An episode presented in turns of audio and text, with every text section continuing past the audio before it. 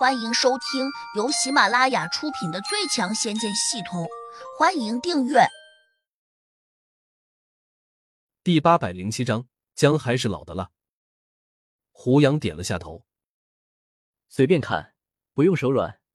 江哥只好又看向了魔小红。虽然这个小姑娘刚才咬了人，但终究是个小孩子，自己拿剑真要砍断她的胳膊，似乎有点于心不忍。如此一想，他便略略的收了一些法力，于是剑上的光芒看起来便柔和多了。江哥还在想，以这种力道砍下去，凭着刚才小姑娘坚硬如铁般的防护，或许最多只能在她的手臂上砍出一道伤口。他这一剑终于砍下去了，只拿足了七成的力道，即便如此，落在修竹和雅兰眼中，依旧觉得威力很强大。不过。魔小红眼里却露出了一丝不屑。嗡！江格的剑一下就砍断了魔小红的手臂。他惊愕的看见，自己的剑几乎毫不阻力的劈开了他那根白皙如玉的手臂，偏偏还没有砍出一丝血迹。他顿时有点发呆，感觉不对劲。那三个年轻的女弟子几乎异口同声的惊叫起来，可能觉得这个场面太过血腥了。即便是雅兰和修竹。身体也在颤抖，仿佛自己的手臂被人砍断了似的。修竹失声还念了一句：“江前辈这样做是不是太狠了？”胡杨却在摇头：“果然与众不同，再锋利的剑，只怕拿你们也没办法。”除了四个魔头，其他人都不知道胡杨这话是什么意思。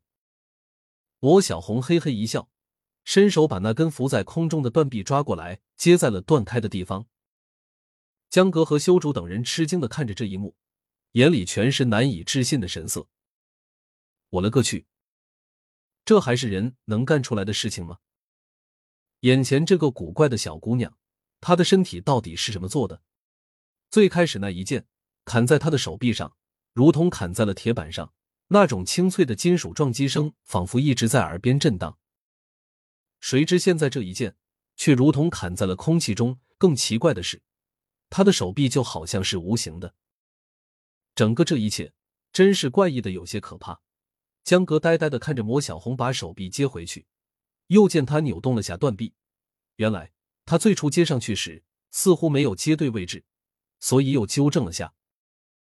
亚兰和修竹等人全都看得目瞪口呆，均张着嘴巴，完全接受不了这种堪称诡异的现实。魔小红又冲江格问。你还砍不砍？江格苦笑，还有点不知所措。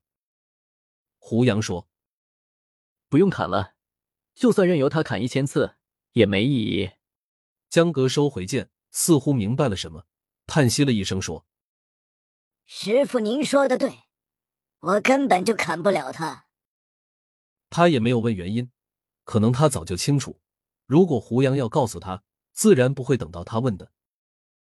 魔小红笑得有点得意。小老儿，你现在相信我们很厉害了吧？他问江格。江格苦着脸，沮丧道：“你们虽然很厉害，但在这一届，肯定不是最厉害的。”他这话其实是说：“你们再怎么厉害，又打得过你们的师傅吗？”罗小红哈哈一笑，说。你这个小老儿还挺顽固的，我也不和你争辩，反正除了胡老大，我们谁也不怕。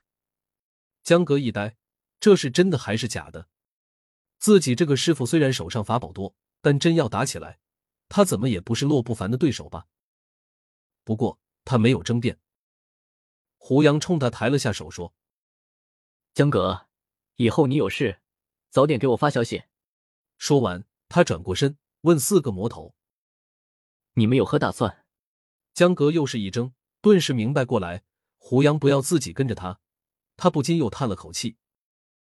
黑风金魔和魔小红等人交换了下眼神，马上异口同声的说：“胡老大，我们跟你走。”胡杨点了下头：“跟我走也行，但有个条件，必须听我的。”“我们当然听你的，以后你让我们往东。”我们绝不往西。你让我们走两步，我们绝不走三步。你叫我们杀谁，我们就杀谁，绝不含糊。胡杨挥了下手，说：“行了，行了，那就跟我走吧。”他当先飞了出去，身姿十分潇洒，落在修竹和雅兰以及那三个年轻弟子眼中，更加觉得洒脱无比。尤其是三个年轻弟子眼里又明显露出了倾慕的神色。你这个师傅好生奇怪，他是怎么保持住这种年轻容颜的？修竹一脸羡慕的问江阁。江阁愣了下，说：“我师傅本来就年轻啊。”年轻？那他到底有多大年龄？修竹微微皱眉问：“二十多岁？真的吗？不可能吧？”修竹和雅兰都露出了震惊的神色，他们还在想，一个这点年龄的年轻人竟然有那样深厚的功力。这可能吗？三个年轻女弟子却露出了兴奋的神色。哎呀，他居然比我们大不了几岁，我们可以喊他哥哥吗？修竹和雅兰同时重重的咳了一声，他们立刻反应过来，如若他们喊胡杨哥哥，那岂不是比江阁还高了一倍？这不是明摆着对江阁不尊敬吗？